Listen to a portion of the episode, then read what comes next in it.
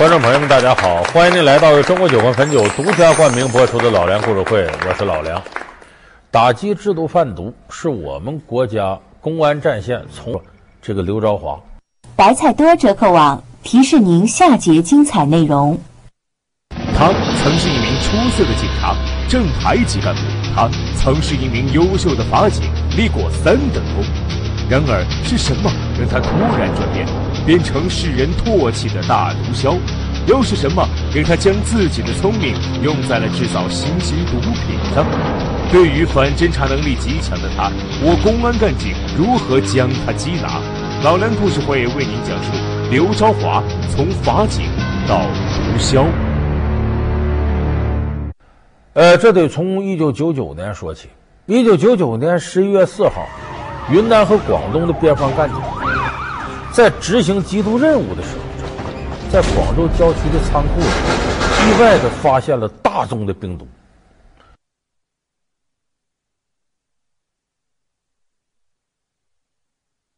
多少呢？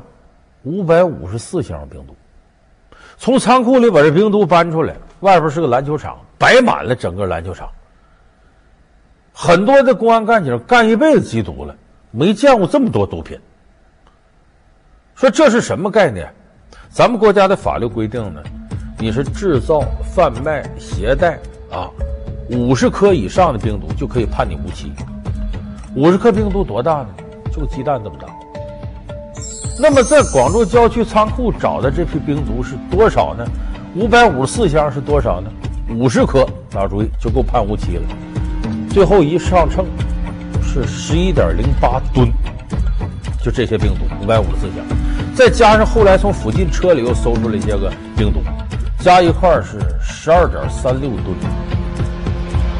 这个当年被称为一九九九年世界缉毒第一案，为啥是第一案呢？它等于一九九八年，它这一个案件啊，等于一九九八年全世界缉毒量的总和乘以二。就说这一个案子里弄出来这毒品。是去年一年全世界总和还得乘以二，是它两倍。那时候这些毒品是谁制造的呢？就是咱们今天说这大毒枭刘兆华。我说到这儿，可能有的朋友会想起来，王志文有一部电视剧叫《黑冰》，咱不少朋友看过。他在里边演的姓郭的那个贩毒者、制毒者，原型就是刘兆华。郭总啊，百发百中啊，真不愧是当代精英、文武全才啊！只要眼睛没毛病，谁玩这种枪都会百发百中。哎呦，我哥什么枪没玩过？他在美国都驾驶过 F 十六的战斗机，对吧？这个刘朝华聪明好学，他在中学的时候曾经得过全福建省化学竞赛的二等奖。他对化学研究的很透，他利用自己这个知识，在刻苦钻研，居然研究出了人工冰毒合成的技术。那么在里边，王志文演的角色也是，他也是个化学家，研究出制造病毒用麻黄碱怎么合成病毒，原型就是这刘兆华。当然，王志文演的有很多夸大的成分，把那人物演的有点好像就是接近正面人物了。这也当初这个电视剧引起了一度争议。我所生产的安非他明和类安非他明衍生物和别的产品不同。我耗费了多年的心血，就像爱迪生那样，我反反复复的做着试验。你知道吗？每当我发明了一种新药，急于要做人体试验的时候，我心里有多痛苦吗？那你怎么解决这个问题？做动物试验？所有迷幻类的药物都是作用于精神的，所以必须要让人来做试验。你难道不知道这是在犯罪吗？那么这个刘朝华呢，通过自己的化学知识研究成了人工合成的病毒技术，那他肯定不能闲着呀，这个东西是高利润的，他铤而走险，开始走上不归路，贩毒。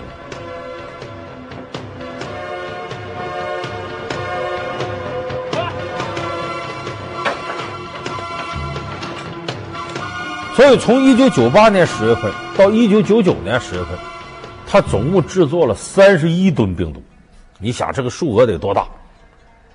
很快呢，公安干警就锁定了这些毒品是他的。但是你抓他这个过程，就说这个人可不是第一回犯案的，而且他犯案的这个时候，他属于在逃犯，因为两年前，一九九七年就已经开始通缉他了。当时呢，公安干警在缉毒过程当中，发现了两个福州市平潭人在贩毒，一个姓陈，一个姓张。把他俩抓住之后呢，这得起上家，就你们的上线是谁？怎么问他，他俩都不说。说为什么这两个人开始就死咬定不知道上线是谁？没就那个联系都单线，不知道他是谁？为啥呢？这刘朝华不干过法警吗？他跟他下线这俩贩毒的说：“你们俩给我嘴给我闭严了，一旦被警察抓住，我法院有路子，我在法院干过呀，当过法警啊。你要不供出我，我有机会给你们救出来；你要供出我，你们就死定了。所以这两个贩毒分子呢，以为这刘朝华会想办法救他呢。”就不说，一直到死到临头判死刑了，他才知道这刘兆华骗他了。所以这时候为了争取减刑、宽大处理，说，一直到他俩招了，嗯，同乡谁谁，这刘兆华才跑去剑桥码头。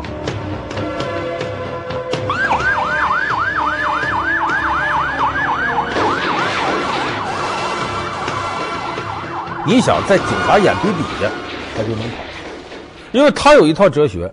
就灯下黑，天底下最危险的地方最安全。因为一通缉他的时候呢，全这个整个福州市都动员起来了啊，都都都找这人，什么火车站呢、飞机场都布控了。这刘兆华根本就没走，我才不走啊！制造贩卖甲基苯丙胺五十克以上就要判处死刑，更不要说他一弄就是一两吨了。你母亲、兄弟姐妹的地址。我都掌握，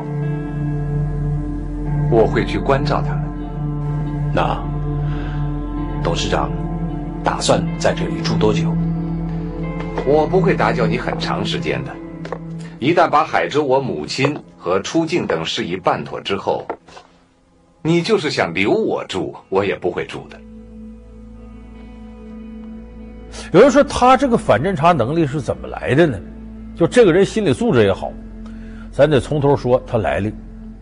这刘兆华是一九六五年生人，生在这个福建省福安市的赛旗镇，家里头六个孩子，十二岁爹没，他是最小一个。这哥哥姐姐呢都可着他来，很早就辍学了，哎，拉板车呀，打零工啊，供这个弟弟上学。这刘兆华一看家里困难成这样，在高中时候他就不想念了，偷偷摸摸就报参军。这不参军能减轻家里负担吗？一九八三年，他进了这个呃福建省的武警边防支队。他在这个武警系统干呢，也算如鱼得水。他聪明，非常聪明。他是那一波头一个提干的，就后来当了正排级的干事。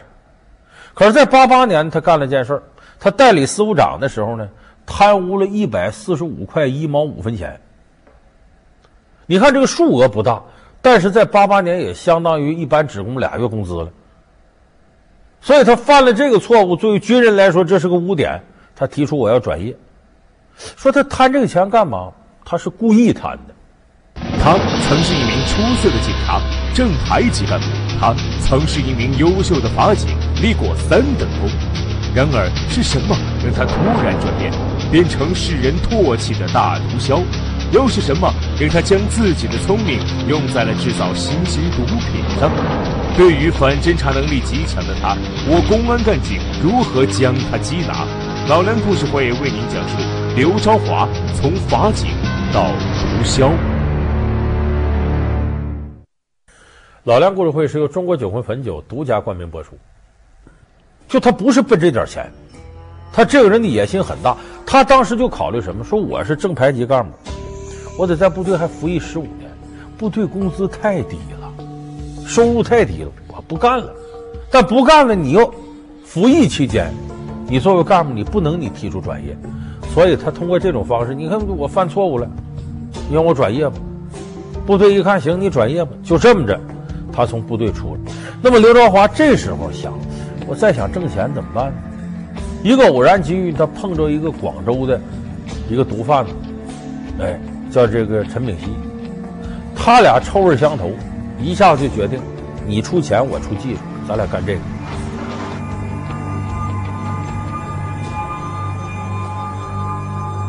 怎么样？这不可能啊！你是不是偷偷往里边放真货了？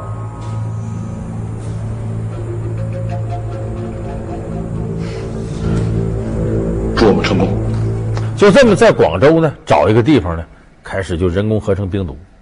但是这个玩意儿毒性大呀，那个排那废水把周围池塘的鱼都给弄死了，就有人告。他们一看不行，时间长非露馅不可，就这么决定呢，由这个刘朝华呢远赴到银川，那地方天高皇帝远，不好查，把这用的十多辆车呀，把制毒设备都拉到银川去，在那儿干。所以从一九九八年十月份到一九九九年十月份，他总共制作了三十一吨冰毒。你想这个数额得多大？一直到我说九九年十一月四号，这个边防干警发现这么大宗的冰毒，开始查。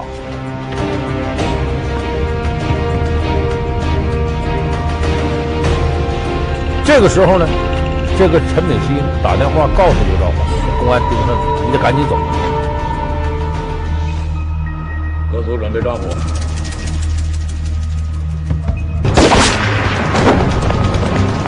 怎么回事？谁开枪？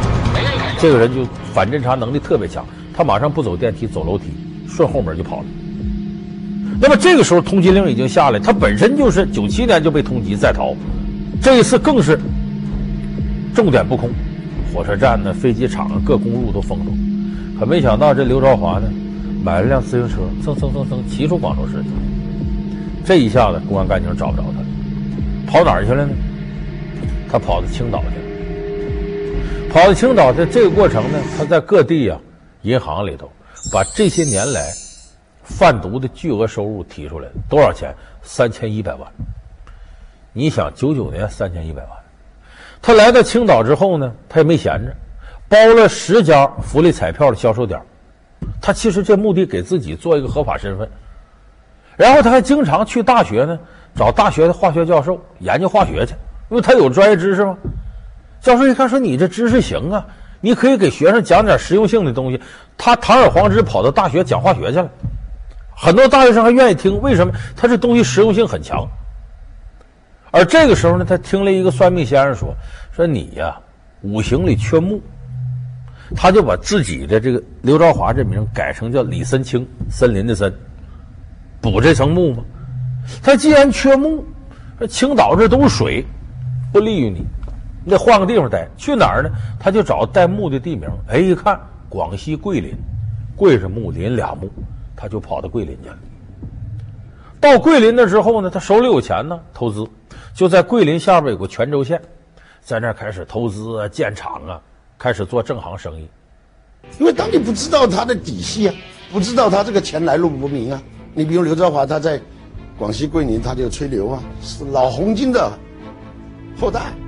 所以钱很多，哎，来这里投资要搞科学研究，研究洋葱精啊，研究生物化学啊，种红豆杉啊。这人很聪明，很快生意做起来了，给当地又做贡献了，还把封他为桂林市的十大青年企业家。那泉州市由于信息封闭，把他奉为座上宾，他到我们这儿来投资的大老板。就他在那儿，反而还过得逍遥自在的。那么呢，随着我们这网上追逃力量的加强，两千零四年十一月份的时候，公安部下 A 级通缉令，各地方通缉，就多年来没有落网的毒枭，刘朝华排第一位。那么，电视里头新闻大量的播放，播这新闻的时候，下午这功夫，刘朝华呢跟几个朋友都干企业的，坐一块喝茶打麻将，那电视看着，他们就坐在电视机前呢。通缉犯一个个照片，哎，有个打麻将朋友说：“哟，这人跟你可像啊，李老板。”看了那个通缉令嘛，哈，没什么。当然了，两个人聊天聊的，自然而然的就会随便脱口而出，就是说：“嗯，那那人好像有点像你哦。”然后我像不像？不想开玩笑了，哪黑像啊？哈，先生。然后我们就说：“这个刘朝华心理素质非常好，是吗？我哪儿跟他像啊？”哈哈，一乐。旁边也没拿当回事，他这时候看到电视里通缉的，他都没慌，非常稳定。来来，打牌打牌，一直打到晚上六点多钟，牌局散了，他回到家，跟老婆把事一说，开车才开始跑。而且跑这个过程当中啊，这个人很自负，就是我不信你公安干警能抓住我。哎，他甚至给警方呢用这个公用电话打电话，我在哪哪防空洞呢，你来。这个口到这个洞底有三米高，这是从这洞口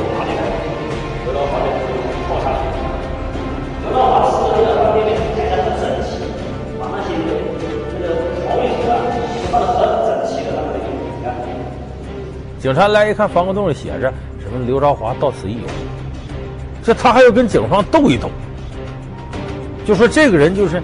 他自己觉得我干过法警，干过武警，我反侦查能力强，我不信你警方能抓住。但是咱这么说呢，这个人要做了孽，你最终早晚遭报应。就是这警方跟了他有九年了，也基本知道他规律。说这个人就相信，天底下最危险的地方就是最安全的地方。如果不出意外，他待过的地方，你像青岛，你像桂林，你像他老家福安市，都可能是他。选择的地方，因为他觉得你不重点盯这地方，我偏偏就要回去。当然，这个过程呢，这刘兆华也疑心很大。他先派自个儿老婆回老家探路去。你要不说这个人他是，呃，聪明归聪明，有能力归有能力，但没有人性。明摆着是让他老婆当诱饵去了，就是让他老婆回去看看家乡对他的布控什么样。目标已驶进公寓，目标已驶进公寓，结束。收到。这个时候，咱们的公安干警放长线钓大鱼，引蛇出洞，根本就没动他老婆，就知道他回来了，谁也别吱声，就当没这回事。然后他老婆给他这个打电话，告诉没事你回来吧。就这么着，刘朝华呢才回到老家。那回到老家，说白了，公安干警早就布控好了。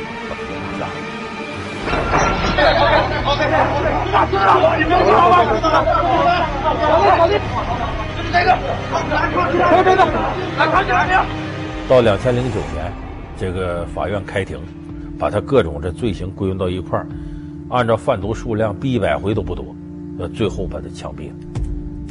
现在，本法庭宣判，根据《中华人民共和国刑法》第三百四十七条第二款、第二百三十二条之规定，被告人犯走私。贩卖、运输、制造毒品罪，判处死刑。那么我们说这个人呢，很多就是公安内部人都说，说这个人要学好啊，那用途大了，很有才华的人。可惜的是呢，这点才华没用到正道上。那我们在生活当中有时候也能看到类似的人，就说你他挺有能耐个人，挺聪明个人，不学好，这个是为什么？就咱们看大奸大恶。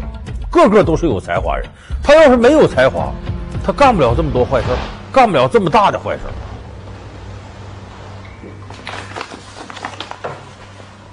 这上面有我在境外银行的数字账号，总共是三千万美元，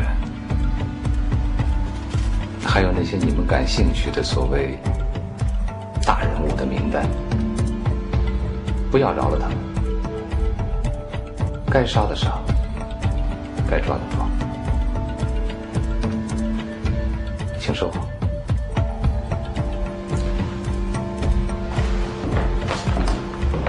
你要不为非作歹，你干点正经事，你早是富豪了。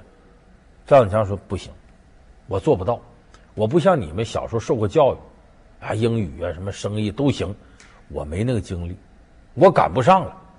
我如果像你这么努力，我不定得哪年才能成为富豪。我底儿太差了。”出生于穷苦家庭，没受过好的教育，像你那样，我得哪年能成富豪？我等不及了。其实这个事情就是我们很多做出大奸大恶事情的犯罪分子他的共同性。事业上很难成功，还有可能走到邪道，万劫不复，进入到犯罪分子的深不见底的一生。所以刘朝华的事情，对我们电视机前这些聪明的年轻人，应该起到一些警示作用。